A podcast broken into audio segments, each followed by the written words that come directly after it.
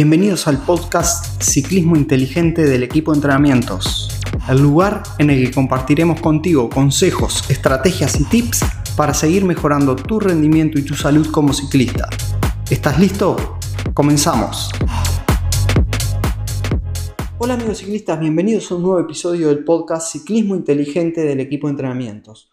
Hoy vamos a estar hablando de las claves para lograr un buen entrenamiento específico. El entrenamiento específico lo definimos en el episodio anterior del podcast, así que es importante que lo escuches para poder entender de qué estamos hablando en este episodio. Hoy te vamos a enseñar cómo lograr un buen periodo específico de base para llevar tu entrenamiento a otro nivel. En este periodo es importante entender que el volumen de entrenamiento disminuye, es decir, tanto las horas o los kilómetros disminuyen para dejar lugar a la intensidad. Acá empezamos a trabajar ya por encima del 85% de la frecuencia cardíaca máxima, lo cual no se realiza todos los días, ¿no? Porque intensidades de ese tipo no se pueden eh, realizar todos los días, sino que hay que dejar días por medio, digamos, para que el cuerpo recupere y pueda volver a trabajar sobre esas intensidades. Es decir, no hay que comenzar de una con intensidades altas, sino que ir progresivamente. Las primeras semanas vamos a hacer un entrenamiento de intensidad para luego pasar a dos entrenamientos de intensidad por semana. Y en alguno de los casos, ya a final de este periodo que dura tres meses, se podría pasar a tres días de alta intensidad. Pero nunca son pegados esos días. Siempre tienen que estar separados entre sí para lograr la supercompensación, es decir, que el cuerpo recupere y se prepare para la próxima carga. En esos días intermedios vamos a trabajar sobre bajas intensidades como lo hicimos en el entrenamiento de base anterior, en la pretemporada. ¿Para qué? Para no perder esas adaptaciones que logramos en ese periodo. Lo que no se entrena se pierde. También vamos a tener que bajar la cantidad de sesiones de entrenamiento de fuerza en el gimnasio. Es decir, en este periodo bajamos a una o dos sesiones semanales para dar lugar a esa alta intensidad que necesitamos y esa recuperación que se necesita pero nunca dejamos de entrenar en el gimnasio. Ni en este ni en el próximo periodo, que va a ser el competitivo, debemos seguir trabajando en el gimnasio porque lo que no se entrena se pierde. Entonces, este, vamos a hacer una estructura donde vamos a separar los entrenamientos de alta intensidad y vamos a, por ejemplo, el fin de semana dejarlo para hacer entrenamientos específicos de la competencia que vamos a, realizar a futuro. Por ejemplo, salir con un grupo a eh, apretar por trillos si es que vamos a correr en, mountain bike o ir a algún circuito de XCO si vamos a correr en XCO y, hacer entrenamientos de alta intensidad. Ya buscando la especificidad de la competencia.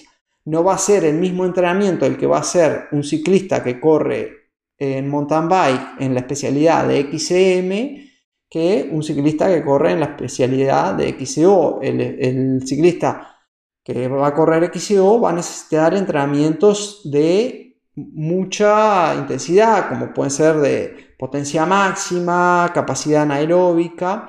Y el de XM va a buscar también alta intensidad con trabajos más de consumo máximo de oxígeno, que no quiere decir que el de XCO no lo necesite, sino que también los va a necesitar, más de umbral y este también de potencia máxima, pero en diferentes volúmenes. Lo mismo pasa cuando un ciclista eh, es un sprinter, va a preparar de forma específica en este periodo eh, eh, esa especialidad, o sea, el sprint, va, va, a trabajar sobre el sprint, sobre la distancia en la que él tiene que sprintar, sobre esos últimos kilómetros, esa capacidad que se necesita para llegar a, a, sprintar con fuerza.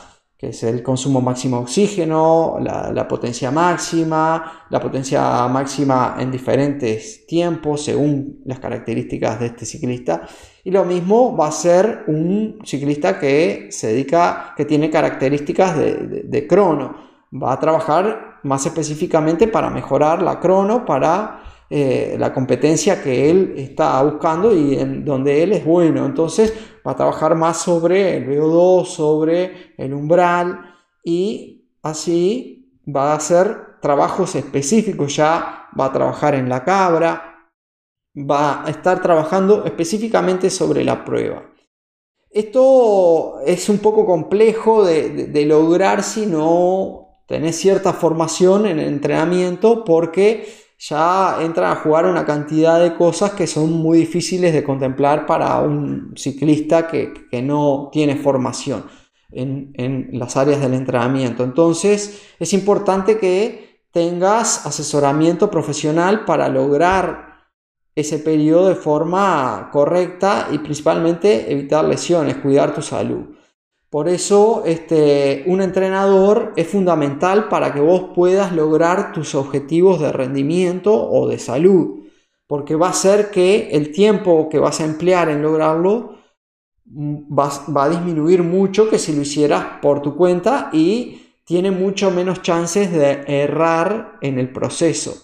Por eso si necesitas asesoramiento en esto, te invitamos a que nos escribas por WhatsApp al más 598 92347 750 para poder ayudarte con tu entrenamiento, ya sea de forma personalizada, sin importar dónde te encuentres, porque ahora es muy fácil llegar a cualquier parte del mundo con entrenamientos y con asesoramiento de este tipo, o si querés entrenar de forma grupal, te invitamos a conocer nuestros programas de entrenamiento grupal a distancia donde estaremos trabajando también eh, el periodo específico de base con nuestro siguiente programa que comienza ahora nomás. Así que si necesitas ayuda, no dudes en consultarnos, será un placer poder ayudarte a que logres tus objetivos y llevar tu entrenamiento a otro nivel.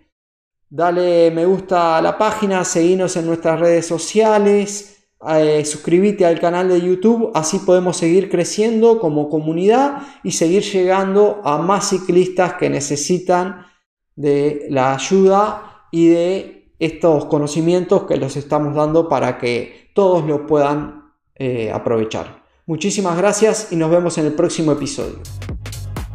Gracias por acompañarnos. Si te ha gustado lo de hoy, dale me gusta, comparte y comenta. Así podremos llegar y ayudar a más ciclistas como tú. Te esperamos en el próximo episodio y hasta entonces nos vemos en las redes.